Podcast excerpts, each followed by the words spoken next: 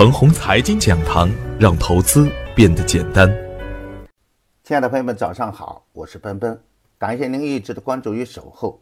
我今天和大家分享的主题是：高成长才能高收益。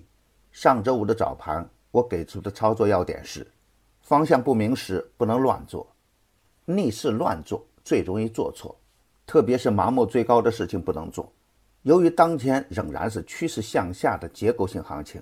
所以就更加难做，耐心研究基本面和形态，方向明朗以后才可以大胆去做。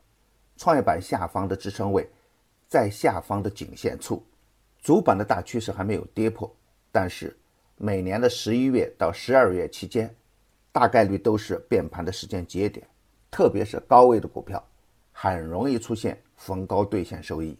通常状态下，在高位出现急拉快涨的时候。就不能总是追着去干，而另一个方面呢，今年的行情啊是结构性的小慢牛行情，也不排除在弱势的前提下出现局部的热点行情。如果这样的行情是在底部发生，可以小仓跟踪。未来的总趋势是低价、低估值、高成长性，这样的好机会啊，要耐心的去研究，耐心的去等。创业板指数。没有出现积极的信号时，不要硬冲。次新股高送转中的年末行情还会发生，可以布局追高不行。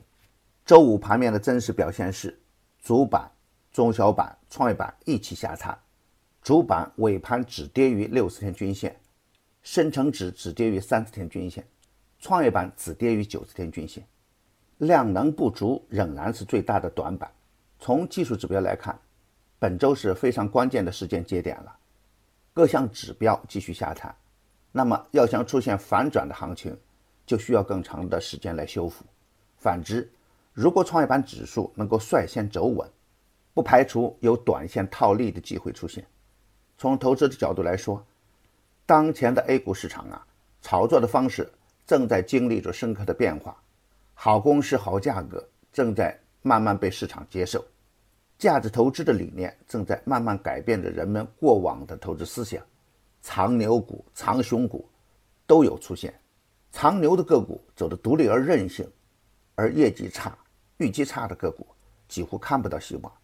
好行业跌下去会有人接盘，比如我们近期反复提醒的芯片、五 G、国产软件等，都出现了强势的反弹。那么新能源整车概念是不是也有短线的机会呢？从总体的趋势来看，大盘还处在不确定的阶段，总体的机会小于风险。特别是高位走弱的股票，一旦跌破趋势，都在快速的下探。而只有中期趋势走好的股票，才有穿越牛熊的能力。这需要我们对成长性和业绩要有足够的认识，参与起来有点困难。也就是说啊，如果是看不懂当前的市场，就不如不干。耐心的等待市场方向和热点确认以后再去接盘，保住手中的资金，为的是未来更好的打杆。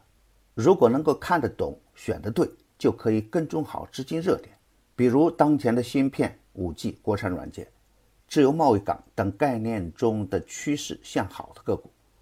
A 股的结构性分化越来越明显，白马权重蓝筹股一路走高，资金扎堆的现象日益突出。新的行业龙头也在此时表现出它的强悍，高位不敢跟，低位没机会，这就是当前比较尴尬的局面。不懂思考的人只看眼前，懂得布局的人才会回过头来去挖掘高成长的潜力股。行业景气度高，业绩拐点即将出现，低价低估值才是未来的行情主线。底部已经表现强势的个股，回调就是比较好的建仓点。行情不好的时候啊，仓位可以小一点，确认强势以后，才能加仓大干。买入前设置好止损位，一旦走弱，一定要执行纪律。弱势死扛会亏得很惨。只懂追高没有策略，那才是亏损的根源。我的观点只是我个人的观点，盘中所涉及的个股只为说明我的观点，不构成推荐。如果与您的观点不一致啊，您说了算。为了感谢大家对于本节目的支持，我将赠送大家价值八十八元的《牛散成长秘籍》的文字版大礼包。只需关注“陈红财经”微信公众号，回复“财经讲堂”即可免费领取。